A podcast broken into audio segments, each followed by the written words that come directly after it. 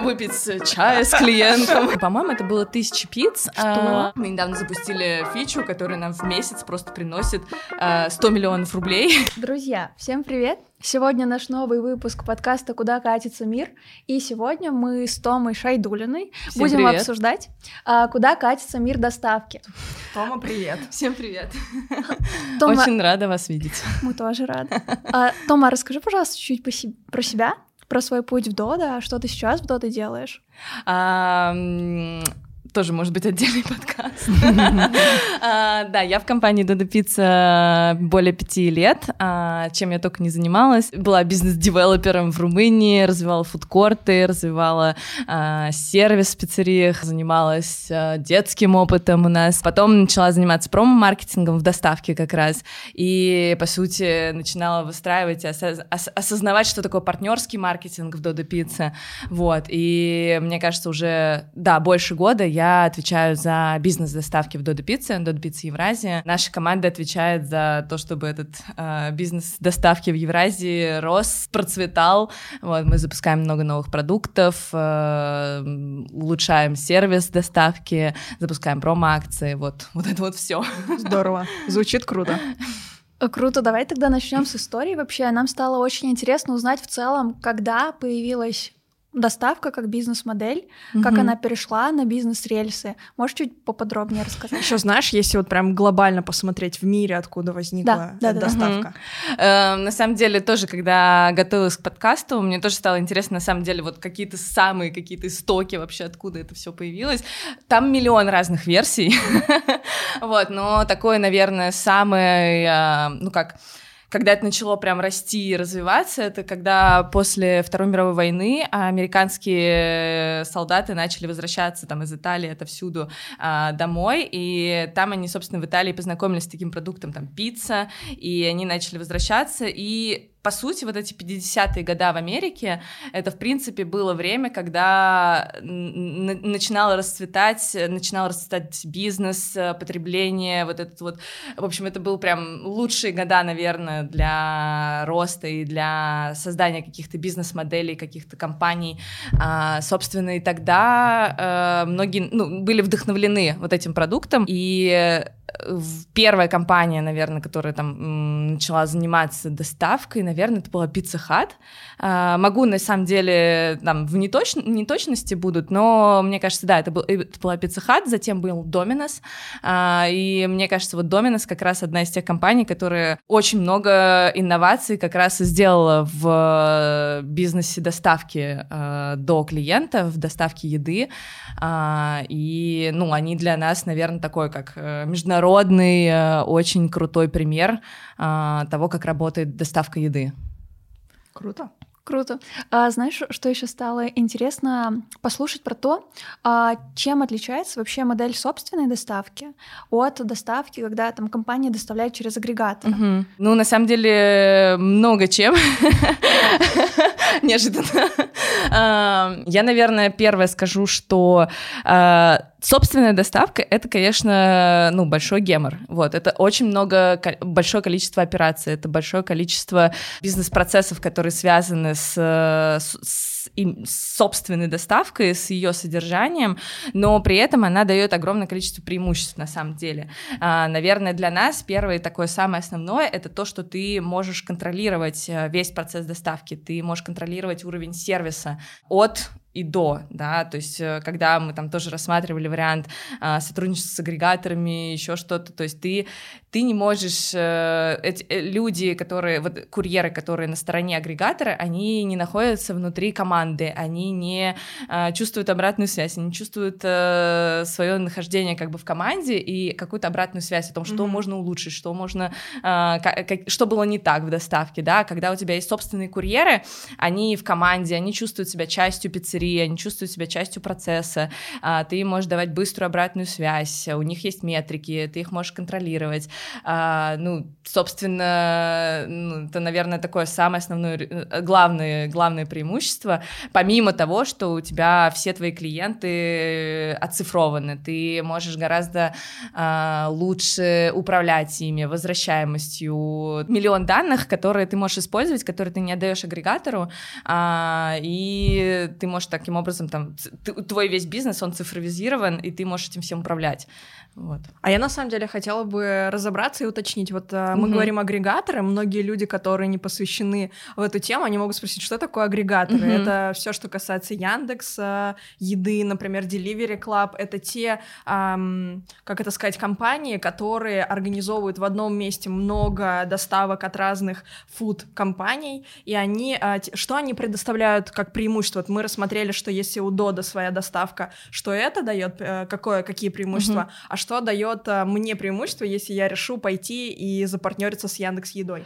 Мне кажется, что одно из основных э, преимуществ это это, это, это способность продвинуть свое место, то есть это какой-то такой а, медиа-канал, грубо mm-hmm. говоря. Возможно, если ты, твой, э, доставка твой не основной бизнес, возможно, если ты какой-то ресторан, где у тебя а, больше продаж идет в ресторане, то это для тебя ну, отличный способ а, получить новых клиентов, вот. А, и да, то есть я думаю, что агрегаторы, они, да, имеют большую базу клиентов, они имеют большой сильный digital-маркетинг, они продвигают себя очень хорошо, поэтому если ты, да, какая-то небольшая там э, сеть, у тебя доставка не твое основное, основная бизнес-модель, mm-hmm. то в целом, э, мне кажется, это хороший инструмент для продвижения. Для И курьеров не надо нанимать. Да, да, да, потому что если это реально не твой основной бизнес, тебе очень сложно будет это запустить, свою собственную доставку, контролировать это, вообще это, это, ну, это да. ужас. Mm-hmm. И получается доставка как сервис такая. А как вот работает эта бизнес-модель? Сколько агрегаторы там денег берут uh-huh. в среднем, э, и ну, насколько это вообще выгодно работать с агрегаторами, или это выгоднее собственную доставку делать бренду? Uh-huh. Ну, нам, э, мы отказывались от работы с э, Delivery Club еще, на самом деле, тогда, когда у нас не... У нас даже мобильного приложения не было собственного.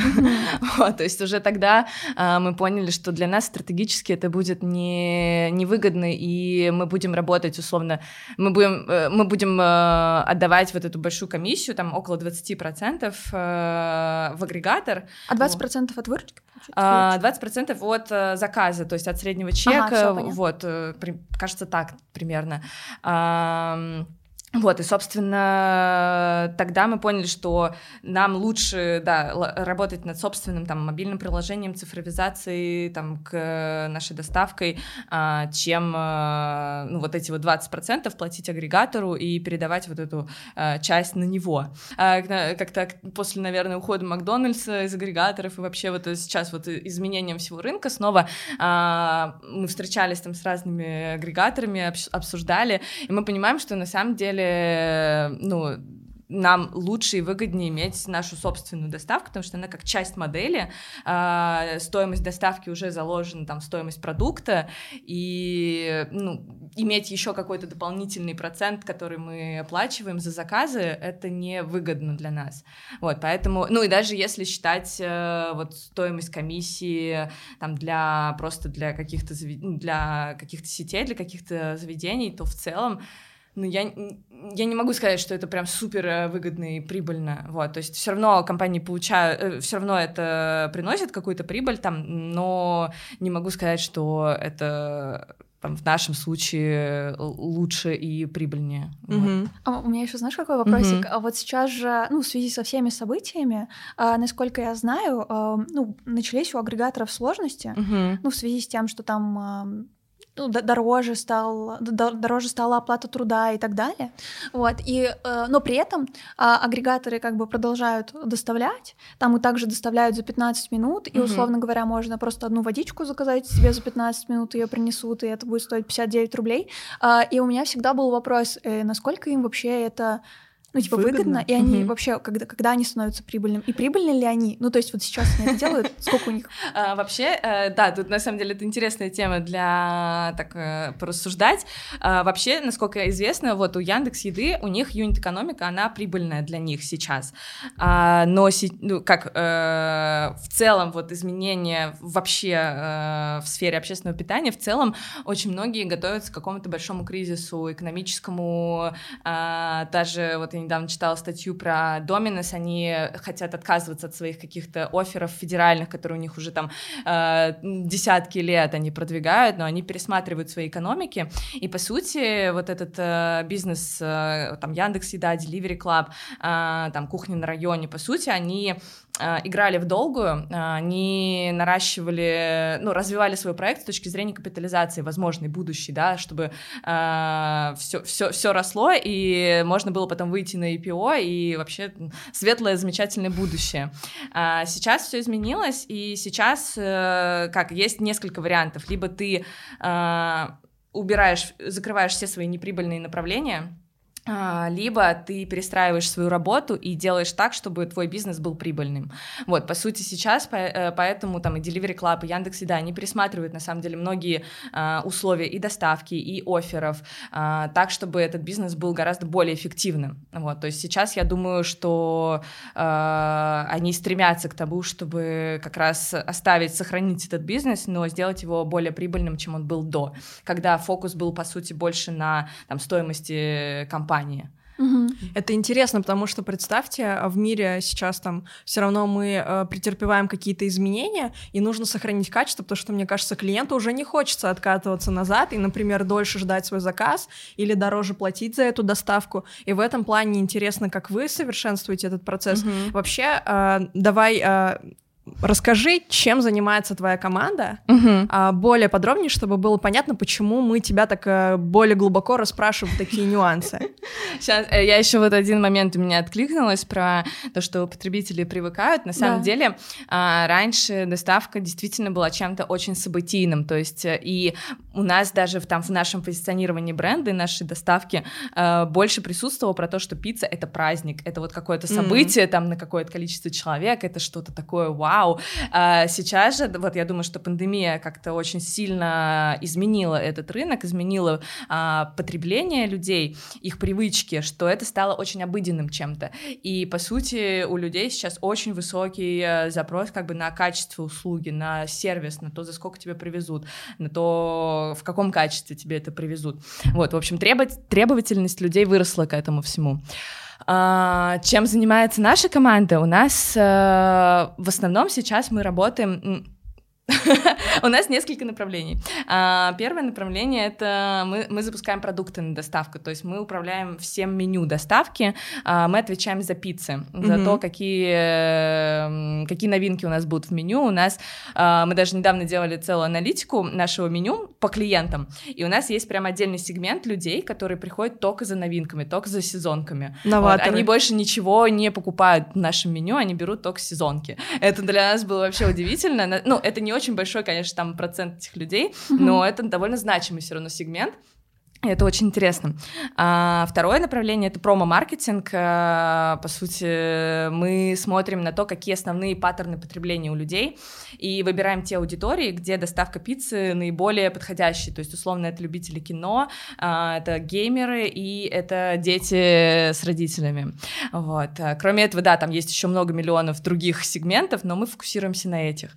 И третье — это цифровизация опыта. По сути, мы работаем над улучшением опыта на доставке с помощью каких-то фич, которые мы запускаем в нашем приложении, ну и не только в приложении, то есть мы там тесно работаем с командами единой системы менеджмента, чтобы mm-hmm. понять, а в чем проблема на доставке, там с комплектацией, когда курьер забывает что-то положить, или там со скоростью доставки, тогда мы идем, а, объединяемся с командой бизнес-девелоперов, такие, Доста... время доставки самое главное, давайте фокусировать пиццерии на этом, то есть мы здесь коллаборируемся довольно много с разными командами, чтобы улучшать вот этот вот опыт клиента на доставке. Угу. Вот, как-то так. А вопросик сразу. А вот, ну, типа, что вам помогает все вот эти ну, цифры видеть? То есть как этим всем управлять? Кажется, что огромное количество людей в это во все вовлечено, и для меня это всегда, ну, загадка, как таким большим количеством людей управлять. И, допустим, я вот знаю, что вы там цели ставите, что снизить доставку на, сто, ну, на столько-то минут, например, или uh-huh. секунд даже. Кажется, что эта борьба за вот эти секунды, она, ну, сложная. И, uh-huh. типа, чтобы просто там, наверное, как моя гипотеза, чтобы на 20 секунд снизить а, скорость доставки, вам приходится очень много всего сделать. Да, и это правда. Там где-то уже момент э, количества усилий, он настолько не влияет на конечный результат. А, тут, э, наверное, важно рассказать, что вот когда э, у нас вообще долгое время в Додо Пицце была средняя скорость доставки минут 40. Вот. И когда мы приходили на рынок Москвы, мы поняли, что это уже не работает. И у нас тогда было правило 60 минут или пицца бесплатно, и мы тогда специально для Москвы на сайте убирали это правило, э, не транслируя его, потому что для людей 60 минут, да вы издеваетесь? Это долго. Это как-то долго, вы говорите, что это круто.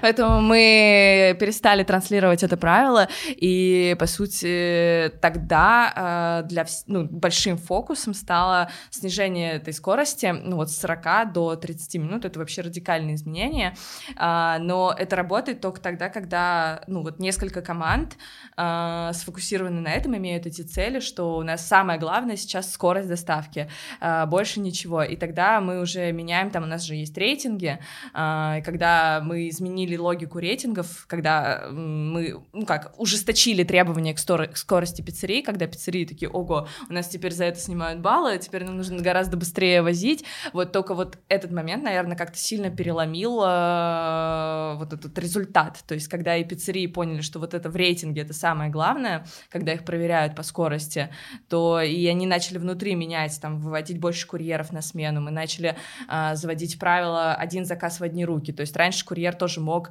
э, там взять три заказа и поехать там развозить их, и последний заказ уже там за 60 минут он довозил. А, сейчас мы э, вот рекомендуем вот один заказ в одни руки, чтобы курьер быстро довозил. Вот, по сути, вот это объединение. Сейчас такого фокуса на скорости нет. То есть мы сейчас вышли на скорость 31, э, средняя скорость 31 минута. Это по всей сети? По всей, по всей России, по да, всей по всей России. сети.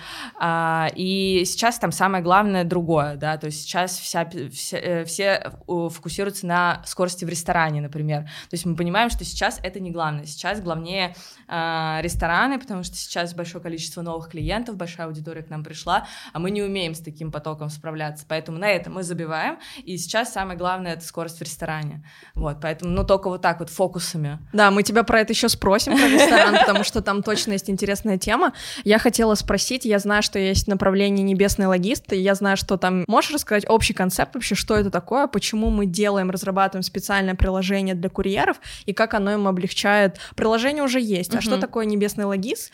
Mm. Логист, mm-hmm. да, и как помогает приложение? Наверное, я про небесный логист не расскажу. Вот, то есть это такой большой э, IT-проект, который, по сути, должен э, соединить все части э, доставки, да, все, все элементы э, и оцифровизовать их так, чтобы у людей, которые э, совершают доставку, э, не было дополнительных каких-то сложностей или возможностей там, ну, как сократить количество Э, операций э, там в, в мозге курьера, чтобы он лишний раз не думал. Сделать процесс еще да. бриллиантовее. Да, да, да, чтобы ему система подсказывала, какой заказ ему взять, сколько, а, каким путем лучше поехать, а, чтобы оптимизировать этот путь за клиента, а, за, за курьера. Сейчас э, ему приходится довольно много совершать когнитивных, когнитивных каких-то действий, чтобы понять, что вот здесь положить, это доставить, куда доставить, сколько ехать. Ну, то есть довольно много все равно приходится думать, делать.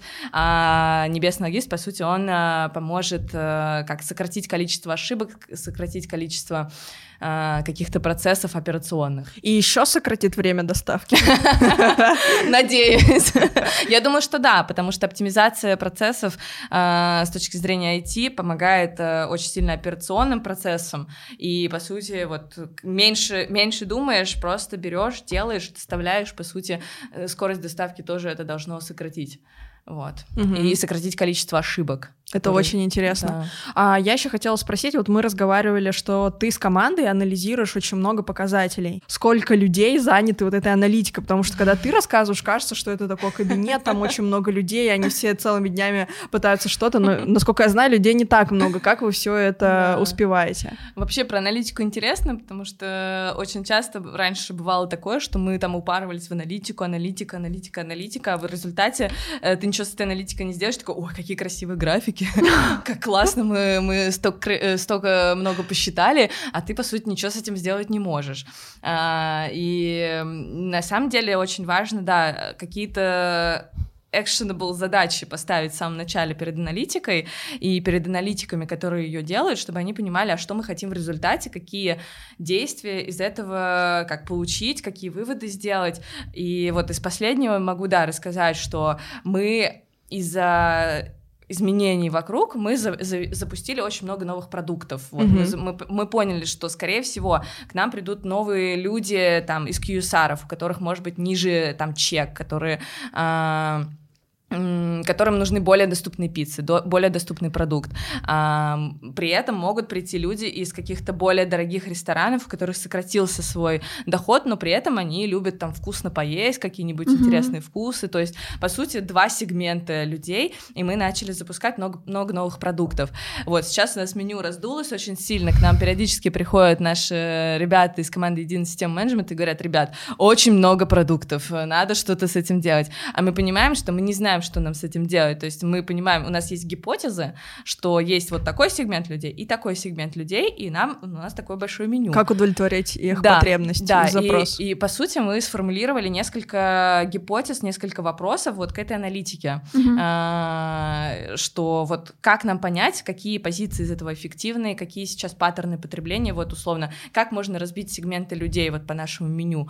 А, и вот нам, э, у нас в команде аналитиков реально не очень много людей. Вот у нас есть Саша, вот, к которому мы пришли, с которым мы сидели несколько дней и, по сути, решали, как мы будем смотреть на это все. И вот он нам за неделю помог собрать вот все наши данные, которые у нас в большом количестве хранятся в нашей mm-hmm. системе. Как раз вот еще один из плюсов э, иметь свою собственную доставку, свою собственную, свои собственные данные, что ты можешь проанализировать все вообще и понять, а что с этим делать дальше, какой сегмент пиц развивать, какой убирать. Вот, и мы, по сути, получили несколько интересных таких сегментов. То есть у нас есть сегмент там консерваторов, людей, которые э, едят в основном только наши классические пиццы, там, условно, те, которые там пепперони, маргарита, четыре сезона, что-то супер понятное, mm-hmm. супер знакомое, э, без каких-либо там новинок, каких-то новшеств. Есть люди, которые э, едят только доступные пиццы. Вот, то, те пиццы, которые мы вот как раз ввели mm-hmm. в, этот, в, в, в этот период, вот, который за 299 рублей. Все. И это, кстати, очень большой сегмент сегмент людей. То, вот, э, э, то есть мы дали им разнообразие в, э, цене? Да, в, в этих продуктах, в, в, по этой цене, и этот сегмент очень сильно вырос. Вот, поэтому аналитика это очень интересно, но очень важно ставить вот какие-то actionable задачи перед ней, mm-hmm. чтобы вот этот огромный массив данных не просто там перелить в красивые графики, а действительно понять, что с этим дальше будем делать. Mm-hmm. А какой mm-hmm. самый большой был заказ? на доставку. Мне просто стало интересно внезапно. Я когда проходила гембу, внезапно пришел заказ на 49 пиц, а это был мой первый день. Вот я была в шоке. Ты была на кухне? Да. Да, друзья, гемба — это короткая стажировка для сотрудников пиццерии, и ты как бы погружаешься в эту невероятную атмосферу. Я не представляю, что это, когда 49 пиц сразу заказывают. Команда, наверное, на кухне просто в шоке. Да. Да, если честно, не помню именно количество, но, по-моему, это было тысяча пиц. Что? Что-то типа такого Ого. Сбербанк в Самаре заказали. А, но пиццерию закрывали для всех остальных заказов, то есть пиццерия готовилась только на вот этот вот огромный корпоративный заказ, а, и вот весь день они что и делали, готовили для Сбербанка вот этот огромный заказ. Вообще сейчас у нас корпоративные заказы — это один из, одно из новых направлений, которые мы развиваем.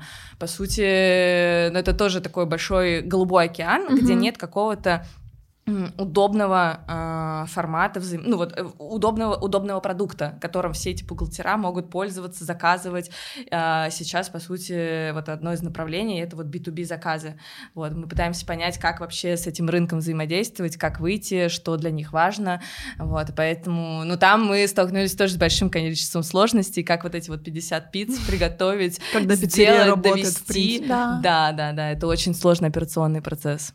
Круто. А еще, знаешь, вот, наверное, последний вопрос у меня вот в этой теме — это про мировые тренды по скорости доставки. Uh-huh. Ну, то есть у нас 30 минут, насколько я знаю, что в Европе Доминос, например, уже доставляет за 20 минут, uh-huh. и это кажется таким уже абсолютно нормальным трендом, и это все за счет уплотнения. Ну, uh-huh. то есть пиццерии начинают строиться очень плотненько, вот. Можешь про это чуть подробнее рассказать, какая здесь у Дода стратегия? Да, э, насчет уплотнения, это правда очень, очень, очень важное направление. Сейчас тоже одна из целей Дода Пиццы — это уплотняться.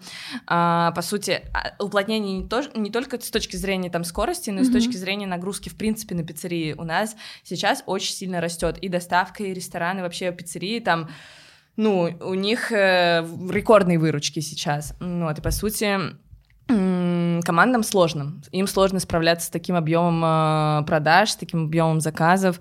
И уплотнение, оно помогает перераспределить эти выручки между пиццериями, между командами, снять нагрузку дополнительную. Вот, поэтому сейчас одна из целей — это в том числе уплотнение. И наверняка можете спросить сейчас про там dark kitchen. Вот, а, да, мы дали такую возможность открывать dark kitchen. Что это такое? А, это когда пиццерия пиццерия, ну, условно, вот Додо Пицца, первая пиццерия Додо Пицца, по сути, это был Dark Kitchen. Mm-hmm. Это пиццерия без зала, которая работает только на доставку. Вот, по сути, первая пиццерия в Сыктывкаре, она работала только на доставку, без зала, а, и это был первый Dark Kitchen наш. Но на самом деле иметь ресторан и доставку гораздо более выгоднее, больше выручки, и вот открывать Dark Kitchen в нашем случае сейчас наверное, можно каких-то очень таких случаях, когда, ну вот ресторан уже совершенно не имеет смысла открывать в каких-нибудь mm-hmm. очень отдаленных местах, где вообще нет паттерна, ну где вообще люди не ходят никуда, ни в какие рестораны, делают только доставку. А нам выгоднее открывать с рестораном, потому что выручка ресторана, она помогает э, помогает э, пиццерии быть еще более там прибыльной. Ну и видимой получается. Да, То есть если да, есть рестораны, да. это развитие бренда и так далее. Угу. Um, да, да, на самом деле вот когда такая вот синергия и доставки, и рестораны, и вот уплотнение пиццерий, это вообще идеальная, идеальная жизнь, потому что у тебя и бренд очень видимый, у тебя и скорость доставки гораздо лучше и быстрее, и на пиццериях, и на командах пиццерий нагрузка меньше, они справляются со своей работой гораздо лучше, поэтому это прям идеальный, замечательный замечательный мир. Ну и появление даркиченов это скорее такая экономическая мера, потому что, ну, их же дешевле, наверное, открывать. Ну, да? на самом деле мы а, сейчас, наверное, точно не могу сказать, но прям очень большой какой-то вот разницы, наверное, мы не видели. Mm. Вот. Э, открыть небольшой зал, и иметь еще там выручку зала, это гораздо более выгоднее для пиццерии. А, прикольно. Да, да то мы на самом деле хотим теперь поговорить про доставку и людей, потому что курьеры это, как мы уже поняли, неотъемлемая часть да. вот этой доставки. Как сделать так, чтобы доставка была эм, классной? Вот этот опыт клиентский, что тебе приходит курьер, он всегда вежливый. Мне кажется, это так сложно, потому что это целая культура. Например, у меня есть большой опыт взаимодействия там с агрег... самокат самокат, просто доставка еды, да, и мне, и мне очень э, импонирует, да, их э, работа курьеров, да и в принципе я вижу, как они конкурируют mm-hmm. с точки зрения общения. Они стараются быть реально очень вежливыми, потому что если не здесь, то здесь я тоже могу да. то же самое заказать. Как Дода в этом плане mm-hmm. двигается, расскажи. Mm-hmm. Это очень сложно сделать так, чтобы все курьеры реально были вежливыми и были в форме, доставляли то, что ты заказал. В принципе, очень много операций лежит вот до вот этого последнего момента, когда ты видишь такого радостного курьера, который говорит тебе приятного аппетита, до свидания. Я только что из последних сил бежал. Да-да-да. А, мы как работаем с этим? На самом деле очень малень, маленькое количество времени курьер находится вместе с клиентом. А, и на самом деле идеальный сценарий, когда, ну, может быть, это не самая высокая планка, но когда курьер, в принципе, в форме, а, быстро приехал, отдал твой заказ, поздоровался с тобой и уехал. На самом деле там какого-то прям а, момента для того, чтобы еще какие-то вау-штуки сделать, ну, их не очень много, но... И главное то, что... не переборщить, да? Да-да-да. Выпить чая с клиентом. Да-да-да. А, но мы недавно... А, самое главное, наверное, это работа вот с какими-то нестандартными ситуациями, когда, которые происходят на доставке. Их происходит миллион. А, не знаю, не работает домофон, курьер не может заехать во двор, там еще какие-то сложности, курьер не может звониться в квартиру. А, что делать, если клиент вышел, а у него не наличные, а карта? Или еще какие-то вот эти вот миллионы, миллиардов ситуаций нестандартных, которые mm-hmm. происходят с курьером. Наверное, вот то, как справляется курьер с этим, это один из критериев каких-то вот успешных. А, мы недавно запускали с командой учебного центра, с командой университета курс э, клиентоориентированности для курьеров. А, как раз это курс про то, как себя вести вот в таких вот нестандартных ситуациях. А, в стандартах которые у нас есть у каждого, у каждой роли, у каждого сотрудника, ты все это не пропишешь. Вот. И даже если ты это все пропишешь, то курьер это все прочитает и забудет просто на след... в следующую минуту. Это реально не, не рабочий вариант. Поэтому очень важно донести самые основные принципы э, работы с клиентом на доставке в нестандартных ситуациях. Мы старались донести принцип вообще какой-то заботы, потому что если ты будешь думать о том, как же мне позаботиться, вот что-то нереально странное первый раз с тобой произошло, mm-hmm. а, в первую очередь думать о клиенте и о том, как позаботиться о нем, что, что сделать такого, чтобы, ну, чтобы я хотел, чтобы со мной произошло в этой ситуации. И мы старались а, как-то из этой парадигмы разбирать разные ситуации, которые происходят с курьерами на доставке и м, донести логику принятия таких решений. Вот. Круто. А можно я сейчас быстренько? Да, Просто тут вот очень интересная тема зашла. А, то есть, получается, в Дода больше 30 тысяч сотрудников, а какая из них часть курьеры примерно? Ну, много, короче. Да, да, вот. И тут, знаешь, Мы напишем. Да, вопрос. Как всех ну, то есть вы что-то доносили там, да? А как вы, ну там, условно, в Магадане, как, как до них эта информация дошла, и точно ли она дошла, как вы убеждаетесь в том, что вот это качество, оно единое по всей сети?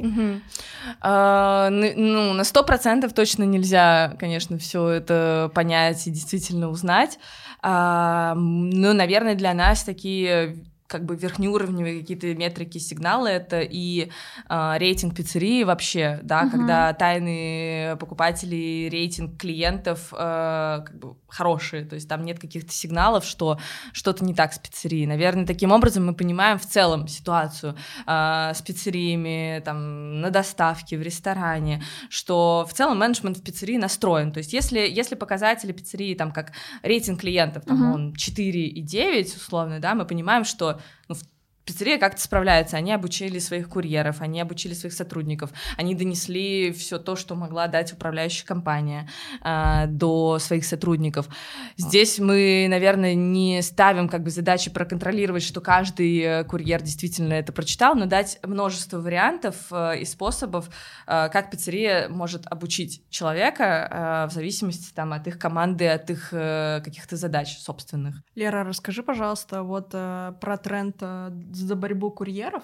Я знаю, что ты хотела привести в пример какой-то кейс. Вот будет интересно, мне кажется, сейчас как раз узнать про то, что рынок борется на самом uh-huh. деле. И там а, есть э, вот эта история. Ну да, да. И мы просто э, недавно изучали рынок Латинской Америки, uh-huh. и я там случайно наткнулась на такую новость о том, что один из бразильских агрегаторов они вообще вводят для курьеров обязательное страхование. Там, если они заболеют ковидом, то они их софинансируют.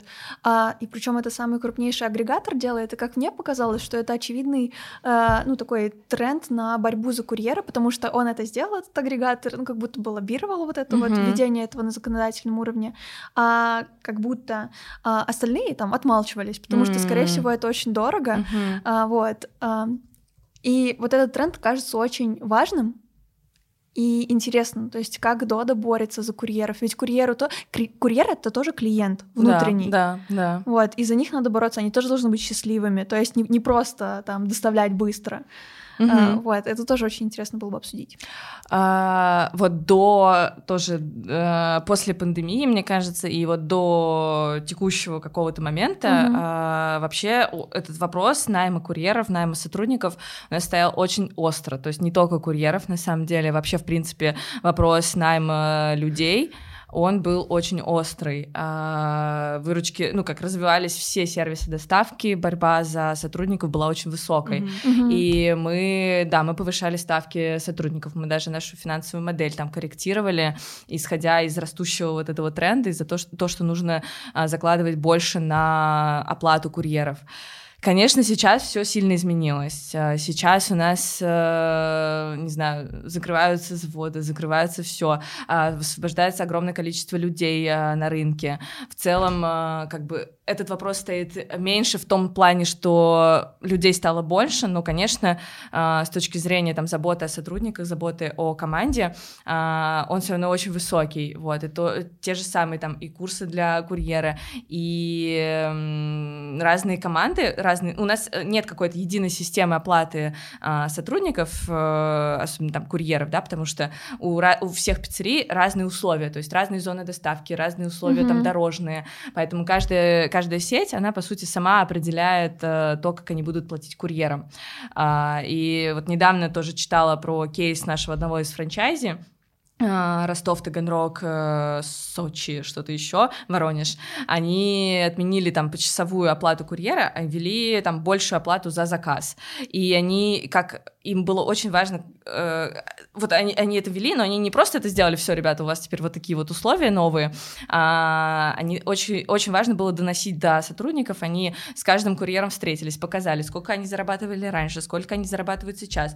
То есть здесь в том числе м- преимущество и собственной доставки, что у тебя есть непосредственный контакт с людьми, угу. они у тебя в пиццерии находятся, ты, можешь, ты с ними разговариваешь, ты получаешь от них обратную связь. То есть если что-то не так в коллективе, а, если что-то не так э, Э, в команде, то ты сразу об этом узнаешь, у тебя сразу начнут уходить люди, ты сразу начнешь страдать от этого. И, по сути, каждый франчайз, он заинтересован в том, чтобы условия в пиццерии были хорошие.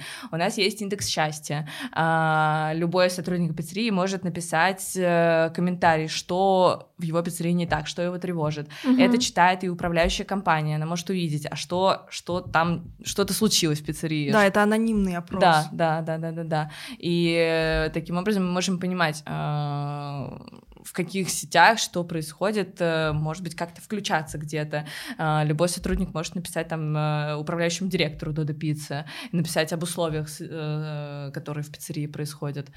Вот. Я предлагаю от темы курьеров потихоньку переходить в еще более интересную тему, это роботизация, потому что а, вот мы а, с Лерой приглашали Мурада Гамадова и очень-очень настойчиво расспрашивали его про то, вообще, что такое интернет вещей и как он нами завладевает. Мы сейчас поговорили про то, что курьеры и рынок вот э, конкурентной борьбы за человеческие ресурсы, он очень высокий, и есть крупные игроки не в России и за рубежом, которые пытаются как-то автоматизировать доставку, придумывать маленьких там роботов. Вот я, например, а, в Иннополисе, а, в Казани есть такой город mm-hmm. экономической зоны Иннополис, и там есть такие роботы маленькие, которые уже активно доставляют, и это всегда как такой вау-эффект. У людей по Москве можно mm-hmm. увидеть, как ездят такие эм, роверы, роверы, Яндекс роверы. Эм, была ли задумка у Дода сделать э, доставку дронами, доставку... Помимо 14 года. Доставку роверами. То есть если да, то какие? И если, может быть, какие-то уже серьезные планы, uh-huh. а если нет, то почему? Uh-huh. Um, можно как бы, да, и коротко ответить, и длинно.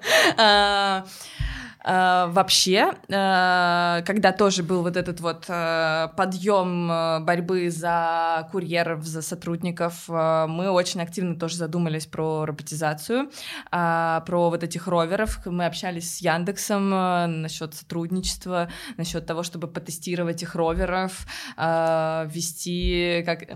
Классно. Мы на самом деле, да, потом на какой-то период это затихло, но потом снова мы вернулись к этой этой теме. А, но единственная проблема, с которой мы тоже столкнулись, когда захотели тестировать, захотели проводить этот эксперимент, с тем, что у Яндекса уже была тогда очень большая очередь э, на их роверов. Mm. Вот, и по сути, кроме них, э, вот какое-то очень классное решение, которое можно взять и протестировать, сделать, запустить, а, никто не предлагает. И э, мы тогда, окей, мы встанем в очередь, подождем, но у них был фокус больше на других рынках, на самом деле. Они сказали, что э, фокус там, потому что это более маржинально, более вообще в целом более развитый рынок с точки зрения, с этой точки зрения. Имеется Другие рынки это да. что? А, США, например. А, да, да, да, да, да, да, да. Друг, другие страны, а, где это уже более развито, где есть больший спрос на это, и где это более маржинально вот с точки зрения как би- бизнеса. Mm-hmm. А, вот, тогда мы такие, окей, мы станем в очередь, а, подождем, пока наш замечательный ровер мы сможем а, приобрести. А, но я думаю, сейчас а, тоже с точки, а, с точки зрения кризиса и чипов, и вот этой вот а, цифровой всей штуки, mm-hmm. нам будет очень сложно это запустить и сделать. Uh, но есть такие мысли, но я скажу так, что сейчас uh, в плане вот рынка Евразии, России uh, очень дорого использовать роботов. Вот, то есть даже аренда вот этого ровера, она гораздо дороже, чем э, труд людей. Mm-hmm. И мне кажется, что сейчас такой тренд на роботизацию есть э, там в зарубеж... на зарубежных рынках на Западе, в том числе потому, что э, стоимость рабочей силы, да, она гораздо, гораздо больше, чем в России. Да. Здесь рынок другой, здесь гораздо больше возможностей там для найма и курьеров, для оплаты их труда, и гораздо дешевле работать с людьми, чем с роботами сейчас. Но я думаю, что по мере развития роботизации там на Западе, оно конечно же, перейдет и сюда. Я думаю, что это просто вопрос э, долгосрочного какого-то развития, но тестировать, экспериментировать с этим мы только за. Угу. А мне кажется, что клиенты еще на самом деле могут быть не готовы к тому, что да. им привозят робот. И я еще второй момент подумала, у нас дороги-то они только в Москве прекрасные. Да, да, Это очень много переходов да, этих сложных. С точки зрения инфраструктуры, пока для какого-то большого масштабирования это не работает. А, плюс э, в Америке, в городах там очень много одноэтажных, одноэтажной застройки, где да. тебе не надо искать лифт, консьержка, что, Он как с этим взаимодействовать. Да, да, да. Ну, и я думаю, да, клиенты еще люди не... Ну, они пока ходят по центру Москвы и удивляются, такие, вау, классно, какой клевый ровер. А, я тоже так же, когда я шла как-то по центру, увидела и такая, ну, это прям прикольно, то есть у тебя создается просто очень классное а, впечатление, эмоция от того, что ты увидел этого ровера, а, но функционально пока я, ну, наверное, не вижу, что это прям будет работать очень круто вот в ближайшее время. Mm-hmm. Вот. У нас вроде франчайзи в Польше тестировали mm-hmm. такую доставку роверами. Но, не, по-моему, не Яндекс, если я не ошибаюсь. Mm-hmm. Надо будет потом поискать, может быть, вставить сюда картину. Понятно. А слушай, а можешь рассказать про вот этот вот интересный кейс, когда Дода запустила доставку дроном? Это была исключительно какая-то пиар-штука или это действительно была первая попытка? Я думаю, что это, так как это не пошло как бы дальше, не использовалось каким-то массовым способом, да. ну, это, это был скорее инфоповод, это да. была скорее какая-то такая вау. вау, эксперимент, круто, прикольно. А, все потом написали, до сих пор об этом вспоминают. Да, да. Очень круто. А, но нет, это не пошло на ма- в, ма- в массы, ну, это, это неудобно. То есть операционно, если бы это было гораздо выгоднее, эффективнее, а, лучше с этим работать, я думаю, что это бы нашло место, рынок бы как бы воспользовался бы этой штукой, но нет, старые добрые курьеры на машинах. У нас как одно из направлений вообще там нашей команде один из фокусов это а, поиск возможностей развития доставки, то есть mm-hmm. такой экспериментальный формат, э, где мы запускаем разные гипотезы, разные тесты, а, зайдет, не зайдет, то есть это с точки зрения цифрового опыта, с точки зрения продуктов, то есть это какое-то поле для экспериментов и поиска каких-то новых там взрывных таких штук. Но здесь надо быть готовым к тому, что не всегда все это будет взлетать и ты будешь будешь иногда сидеть и такой, блин, грустить. Интересно, что у нас же очень много франчайзи разных, и все тоже предприимчивые и так далее, и кажется, что вот здесь тоже огромное поле а, для поиска вот этих идей, ну, обмена опытом да, именно да. с этими предпринимателями. У нас даже есть отдельный процесс э, работы с, с экспериментами, ага. когда к нам приходят э, наши франчайзи, наши партнеры и предлагают разные идеи. Вот у нас сейчас новый процесс перезапустился. Раньше они всегда приходили довольно хаотично, и мы не, не умели этим управлять. А сейчас у нас есть даже отдельный процесс э, с заявкой, чтобы ты описал цели эксперимента, сроки эксперимента, можно ли это будет э, потом на всю сеть как-то масштабировать. Вот, то есть э, это очень, это очень важная часть, составляющая э, работы и вообще того, что ты слышишь, реальный как бизнес, что, что они чувствуют mm-hmm. на рынках разных, то есть они гораздо ближе к клиентам и могут приносить какие-то интересные идеи. Mm-hmm. Очень-очень важно. Нет, очень здорово, Тома. Смотри, мы хотим как-то подытожить, и это всегда обычно резюмирование какое-то было очень интересно, потому что доставка — это то, чем мы привыкли пользоваться, и это уже кажется чем-то супер-супер обыденным. И мы даже не представляем, сколько за этим стоит работа людей, аналитики. Было очень интересно послушать, как вы сегментируете людей, какие выделяете категории. Можешь, пожалуйста, в конце вот поделиться то, какие у вас сейчас основные фокусы и планы, э, например, на 2000 2022 год, дальше. Не будем.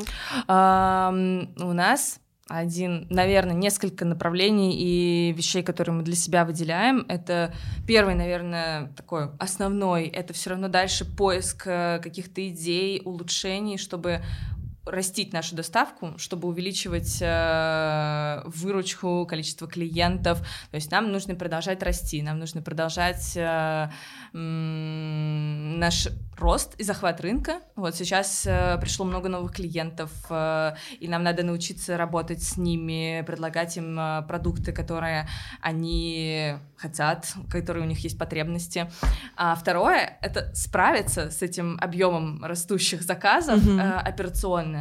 Пиццерии перегружены сейчас, э, нам нужно научиться э, улучшать процессы в пиццерии, чтобы эти процессы потом влияли на конечный продукт, который клиент получает. Очень важно потом качество продукта, который мы доставляем. А я тут, наверное, одну очень э, классную просто историю расскажу про Доминос. У них, когда в 90-х, по-моему, годах, у них все было очень плохо с качеством, они начали вообще падать и по показателям, вообще по всем. Mm-hmm. А, в общем, они начали си- сильно страдать, их акции там просто были на дне, и они перезапустили, они сделали компанию очень большую, turnaround, они, по сути, а, собрали вообще всю обратную связь от клиентов, сделали рекламную кампанию, показали, ну, то есть это такая была рекламная кампания про самокритику, где они рассказывали, что не так с их продуктом, показывали клиентов, которые говорят, да нет, у вас тесто, типа, ужасное, резиновое, плохое, фиговое, там, ну вот просто вот это вот весь набор вот этих вот этого негатива, э, они запустили эту рекламную кампанию, они реально изменили продукт, и у них просто там акции сейчас там с 3 долларов, ну вот за 15 или сколько лет,